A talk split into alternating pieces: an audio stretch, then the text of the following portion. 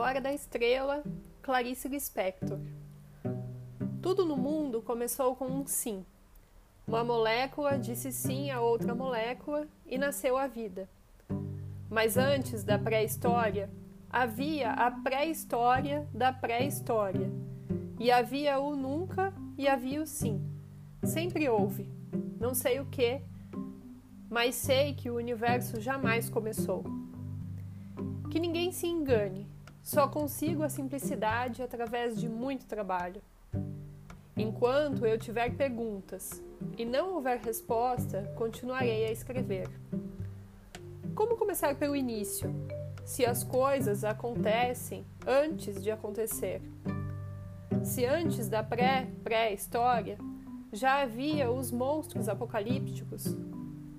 Se esta história não existe, passará a existir Pensar é um ato, sentir é um fato. Os dois juntos, sou eu que escrevo o que estou escrevendo. Deus é o mundo. A verdade é sempre um contato interior e inexplicável.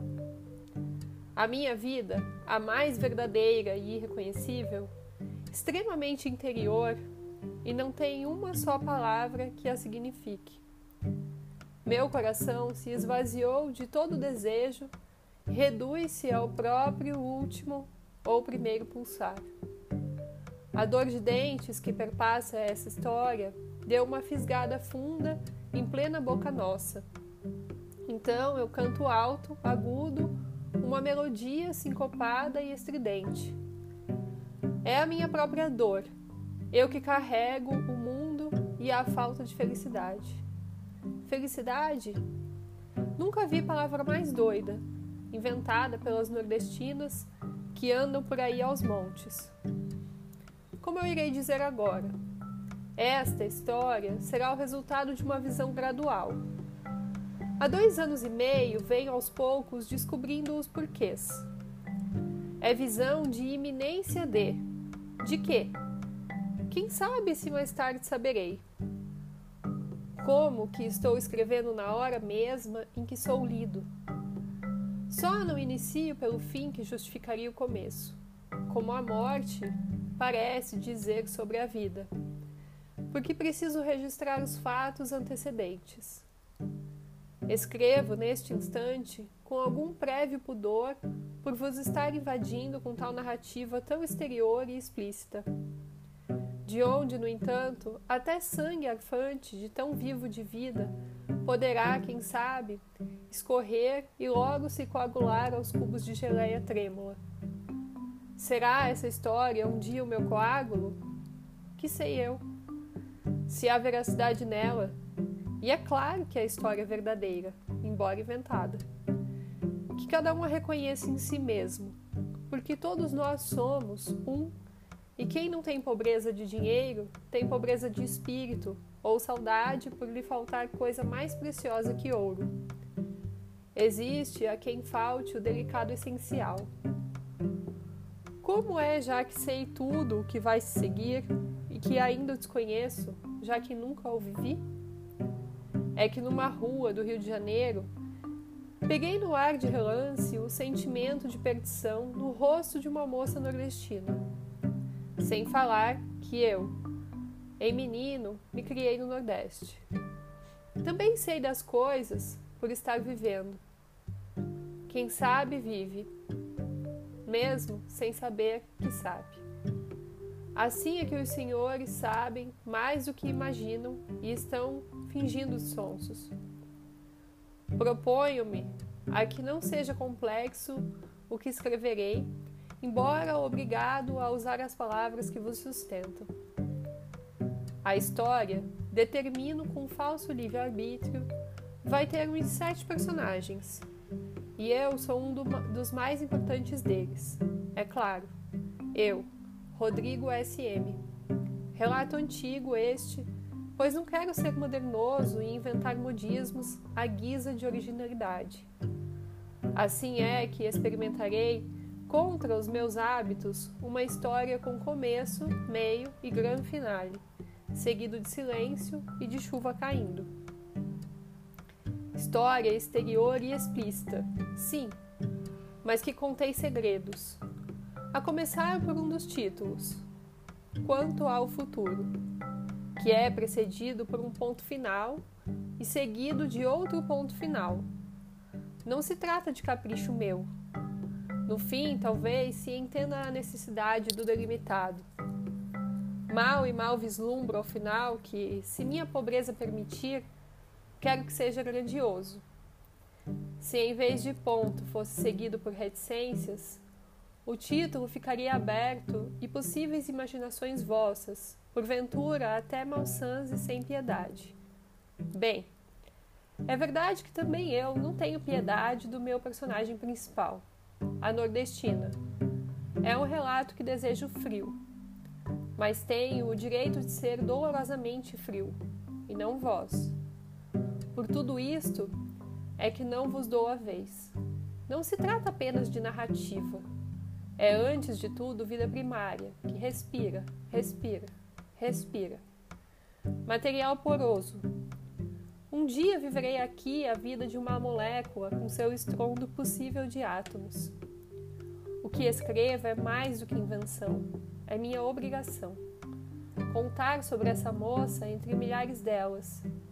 E dever meu, nem que seja de pouca arte, o de revelar-lhe a vida. Porque há o direito ao grito, então eu grito. Grito puro e sem pedir esmola. Sei que há moças que vendem o corpo, única posse real, em troca de um bom jantar em vez de um sanduíche de mortadela. Mas a pessoa de quem falarei mal tem corpo para vender. Ninguém a quer. Ela é virgem e inócua, não faz falta a ninguém. Aliás, descubro eu agora, também eu não faço a menor falta. E até o que escrevo, um outro escreveria. Um outro escritor, sim, mas teria que ser homem, porque escritora mulher pode lacrimejar piegas. Como a nordestina, há milhares de moças espalhadas por cortiços, vagas de cama num quarto, atrás de balcões, trabalhando até a estafa. Não notam sequer que são facilmente substituíveis e que tanto existiriam como não existiriam. Poucas se queixam e, ao que eu saiba, nenhuma reclama por não saber a quem. Esse quem será que existe? Estou esquentando o corpo para iniciar, esfregando as mãos uma na outra para ter coragem. Agora me lembrei de que houve um tempo em que, para me esquentar o espírito, eu rezava. O movimento é espírito. A reza era um meio de mudamente e escondido de todos atingir-me a mim mesmo. Quando rezava, conseguia um oco de alma, e esse oco é o tudo que posso eu jamais ter. Mais do que isso, nada. Mas o vazio tem o valor e a semelhança do pleno. Um meio de obter é não procurar. Um meio de ter é o de não pedir e somente acreditar que o silêncio que eu creio em mim é resposta a meu, a meu mistério. Pretendo, como já insinuei, escrever de modo cada vez mais simples. Aliás, o material de que disponho é parco e singelo demais. As informações sobre os personagens são poucas e não muito elucidativas. Informações essas que penosamente me vêm de mim para mim mesmo. É trabalho de carpintaria. Sim, mas não esquecer que para escrever não importa o que, o meu material básico é a palavra. Assim é que é esta história. Será feita de palavras que se agrupam em frases e destas se envolve um sentido secreto que ultrapassa palavras e frases.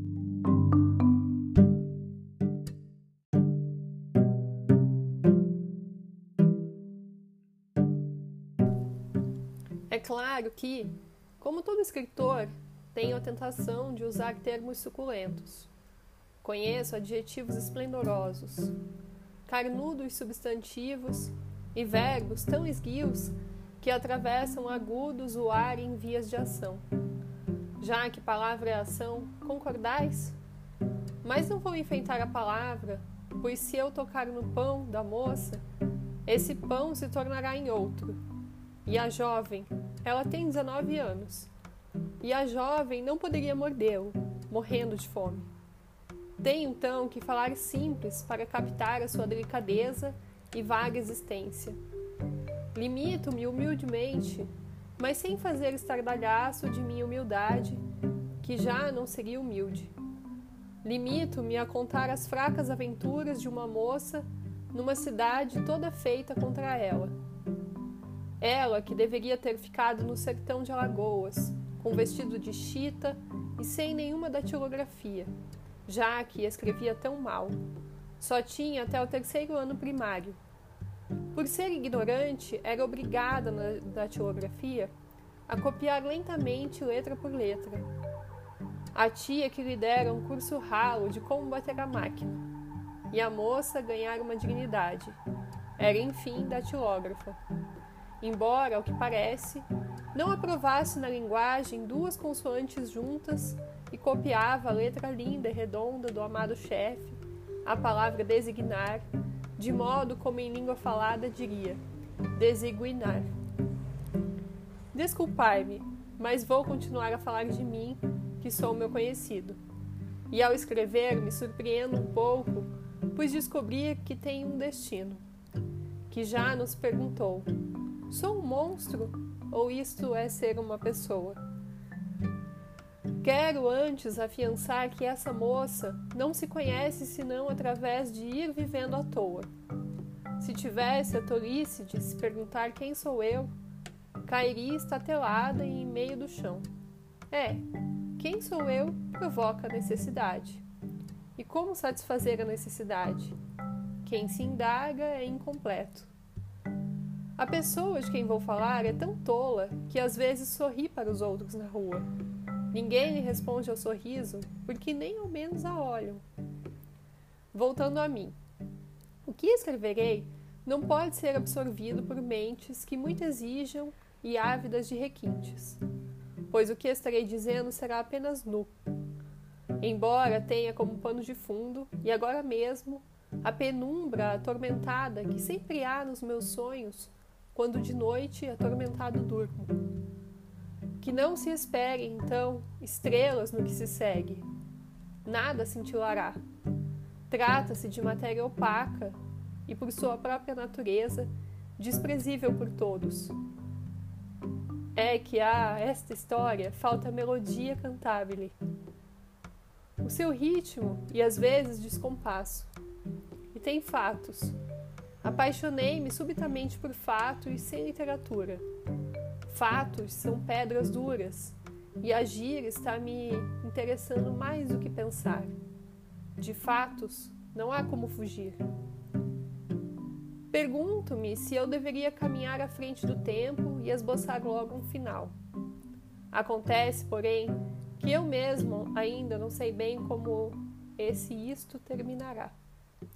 E também porque entendo que devo caminhar passo a passo, de acordo com um prazo determinado, por horas. Até um bicho lida com o tempo.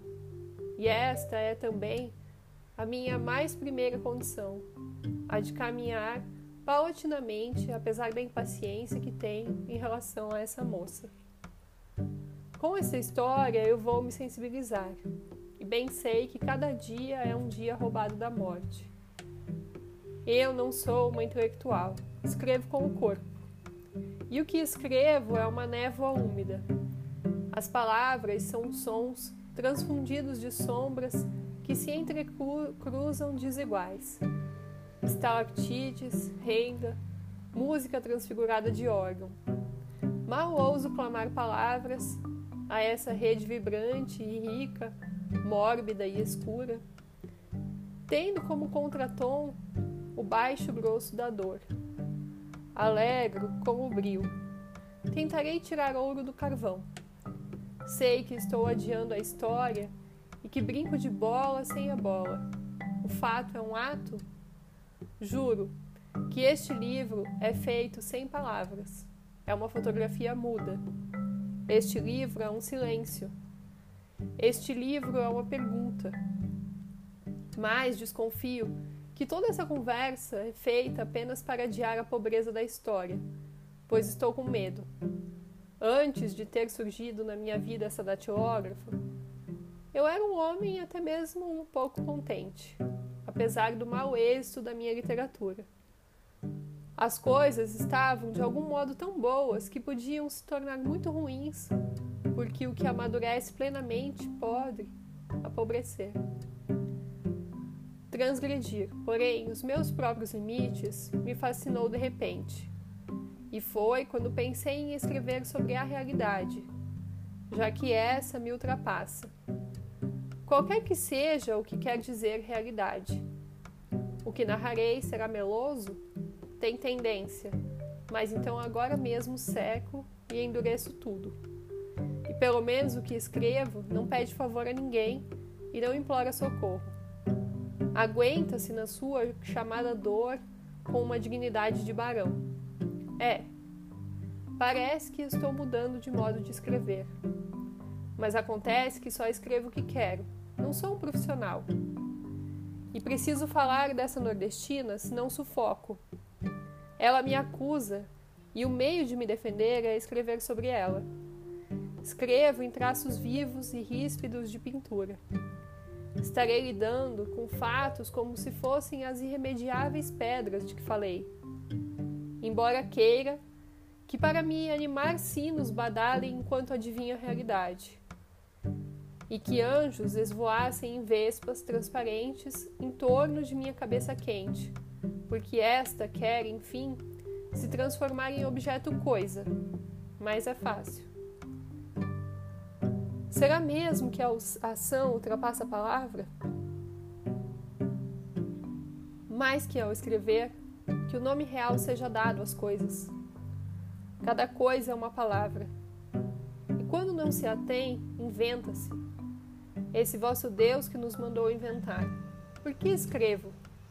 Antes de tudo, porque captei o espírito da língua. E assim, às vezes, a forma é que faz o conteúdo. Escrevo, portanto, não por causa da nordestina, mas por motivo grave de força maior, como se diz nos requerimentos oficiais, por força de lei. Sim, minha força está na solidão. Não tenho medo nem de chuvas tempestivas, nem das grandes ventanias soltas. Pois eu também sou o escuro da noite, Embora não aguente bem ouvir um assovio no escuro e passos, escuridão, lembro-me de uma namorada. Era moça-mulher. E que escuridão dentro de seu corpo, nunca a esqueci. Jamais se esquece a pessoa com quem se dormiu. O acontecimento fica tatuado em marca de fogo, na carne viva, e todos os que percebem o estigma fogem com horror.